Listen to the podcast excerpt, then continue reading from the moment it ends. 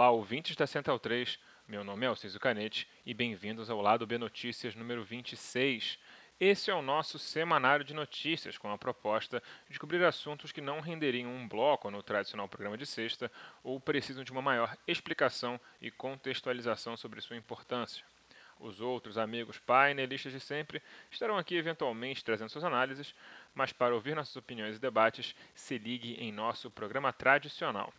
Nesse episódio, vamos falar sobre debates e como esperamos boa fé demais dos outros, e também sobre a história de uma naja que desbaratou uma gangue de tráfico de animais exóticos. Segue a quarentena!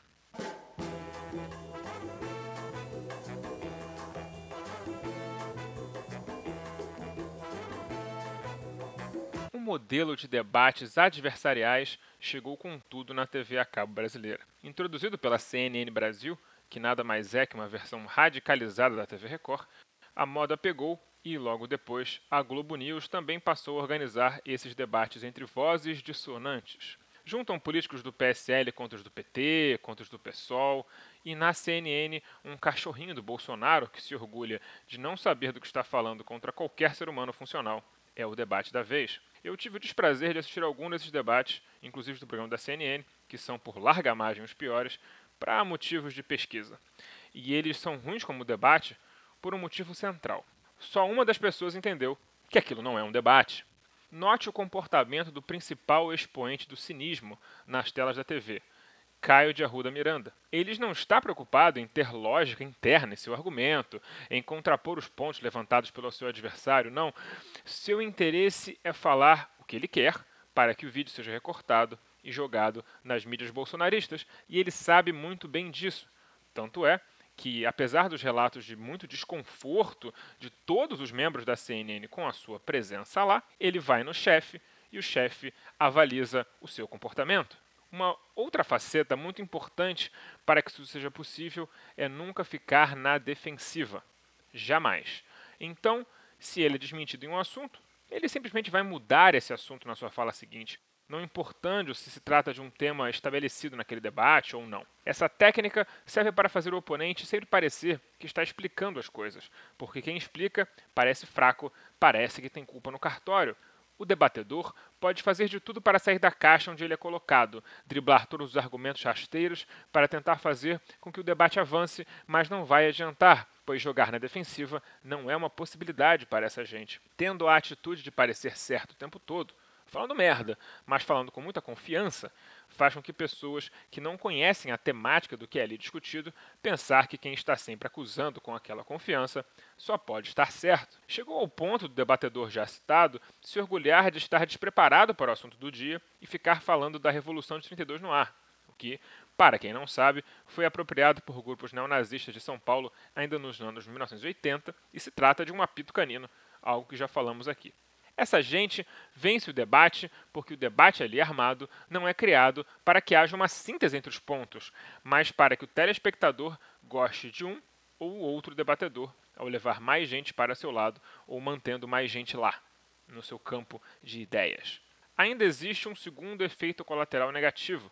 As pessoas que se identificam com o debatedor progressista repassam o debate na internet, mostrando a, entre aspas, jantada que foi dada no cidadão que não está lá para debater, mas sim para acusar e parecer correto, mas o que amplia ainda mais o alcance do debatedor cretino. Esse fenômeno não é novo. A televisão americana percebeu que isso era um ótimo meio de ter bons índices de audiência, ao mesmo tempo que ela consegue pautar o debate como eles desejam, ainda no governo George W. Bush. A radicalização do discurso à direita favorece os donos de canais de TV porque, bem, eles são burgueses. E burgueses já aprenderam há muito tempo que é mais lucrativo viver em um país onde há menos crescimento econômico e este é concentrado apenas nos estratos superiores do país. Enquanto a esquerda está preocupada em engajar no debate, a turma da direita tem um script escrito desde 2004 por gente como Bill O'Reilly para dar um showzinho de denuncismo barato. É por isso que aqui no lado B temos ressaltado a importância de consumir, recomendar e apoiar conteúdo que está declaradamente ao seu lado, no lugar de se refestelar com algumas migalhas, eventualmente jogadas por conivência momentânea da Rede Globo. Enquanto perdemos tempo nos desindignando e andando em círculos, eles passam o tempo todo martelando as mesmas mensagens. Mas falemos agora da notícia mais inusitada da semana: a saga da Naja de Brasília.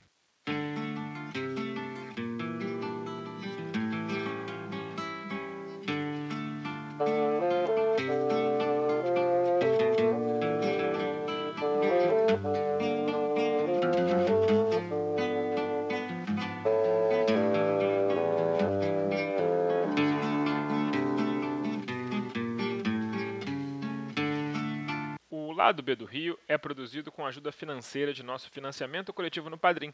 Se você gosta de nossos programas e quer que continuemos a produzir cada vez mais e melhor, considere se tornar um apoiador você também. Nossas faixas de apoio começam de apenas R$ 2,00 por mês. Acesse padrim.com.br barra Lado B do Rio e nos ajude como puder. Caso prefira, temos uma nova opção de pagamento. Procure por Lado B do Rio em seu PicPay e nos apoie por lá para a sua maior conveniência. Se não estiver podendo ajudar financeiramente, não tem problema. Nos ajude divulgando nosso programa e feed para amigos, colegas, conhecidos e qualquer pessoa que você puder jogar para o nosso lado. Nessa semana, uma picada de cobra trouxe à baila o mais puro suco de Brasil em todas as suas inúmeras facetas. Pedro Henrique Santos Krambeck, estudante de veterinária, foi picado por uma naja, cobra nativa do Velho Mundo, Inicialmente, seria de se imaginar que o rapaz foi picado em uma de suas aulas na faculdade, mas não. Na verdade, ele criava ilegalmente uma cobra que custa mais de 20 mil reais no mercado ilegal de tráfico de animais. O tráfico de animais no Brasil, via de regra, é um negócio de exportação. Mais de 38 mil animais são retirados da natureza anualmente com o intuito de venda para colecionadores. O mercado movimenta mais de 3 bilhões de reais por ano e é concentrado majoritariamente no tráfico de pássaros, a história de Crambeck é um tanto diferente porque se trata da importação de animais ilegais, algo que se pensava ser bem mais incomum, mas como veremos no final dessa reportagem, talvez não seja tanto assim. Inicialmente, a cobra chamou a atenção por sua coloração incomum para najas, o que levantou a suspeita de que ela tivesse nascido em cativeiro. Talvez por isso, a mãe e o padrasto do jovem tenham decidido sumir com a cobra de seu domicílio, sendo encontrada apenas no dia seguinte em uma caixa de plástico próxima a um shopping. A demora em achar a cobra e em conseguir soro para uma espécie não nativa do país levou o rapaz a estar em um estado gravíssimo, dependendo de importação emergencial de soro antiofídico vindo dos Estados Unidos, uma vez que todo o soro que havia no Brasil já tinha sido usado nele. O padrasto do rapaz, que é da PM do DF, até tentou embarrear a investigação, mas na quinta-feira, a Polícia Civil do Distrito Federal apreendeu mais 12 espécies exóticas de vários lugares do mundo e seis espécies de serpentes nativas brasileiras que também eram de propriedade de Crambeck. Ao que parece, o estudante se uniu a outros colegas de faculdade para usar seus conhecimentos veterinários e conseguir fazer um negócio se transformar em algo rentável. Eles estavam criando uma startup de filhote de cobra venenosa. Os outros investigados negam e alegam que isso tudo foi criado para aprofundarem nos estudos. Sim, eles se juntaram para comprar meio milhão de reais em cobra porque queriam fazer um TCC de como criar um pequeno Butantan no quintal de casa. É claro. Seguindo pistas deixadas pelos depoimentos dos sócios de Crambeck, a polícia do DF ainda encontrou um tubarão lixa, uma enguia e um lagarto na casa de outro investigado e parece estar começando a desbaratar uma imensa rede de traficantes de animais exóticos. Imaginar um tubarão num aquário em Brasília é deprimente em muitos níveis. Tubarões precisam estar em constante movimento para respirar e o aquário onde ele foi encontrado é mínimo. Todos esses resultados que saíram da oportuna picada de uma naja que só queria dar alegria ao povo brasileiro a transformaram em um meme instantâneo. Tanto foi que ela ganhou um ensaio fotográfico do Zoológico de Brasília, onde ela aguarda seu destino. Os tratadores nem sequer puderam manuseá-la ainda, pois não há soro disponível no país e isso seria uma exposição muito perigosa. Quem diria que uma picada de cobra causaria tanto rebuliço? As trilhas para esse programa foram retiradas de O Drama da Humana Manada, da banda O Effect, Preciso Me Encontrar, de Cartola e Eu Tá Vendo no Copo, de Noriel Vilela. Fiquem ligados em nosso programa regular na sexta, porque olha, o convidado dessa semana vai deixar vocês muito animados. Não percam!